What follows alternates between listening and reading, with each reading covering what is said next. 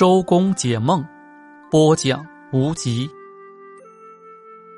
财富，有钱人梦见得到了财富是祥兆，能交好运；女人梦见得到财富，很快要临盆；梦见耗费亲戚和朋友的财富是不祥之兆，会失去别人的帮助。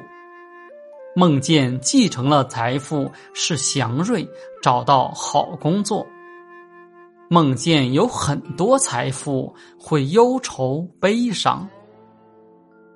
女人梦见有很多财富会为孩子的安全担忧。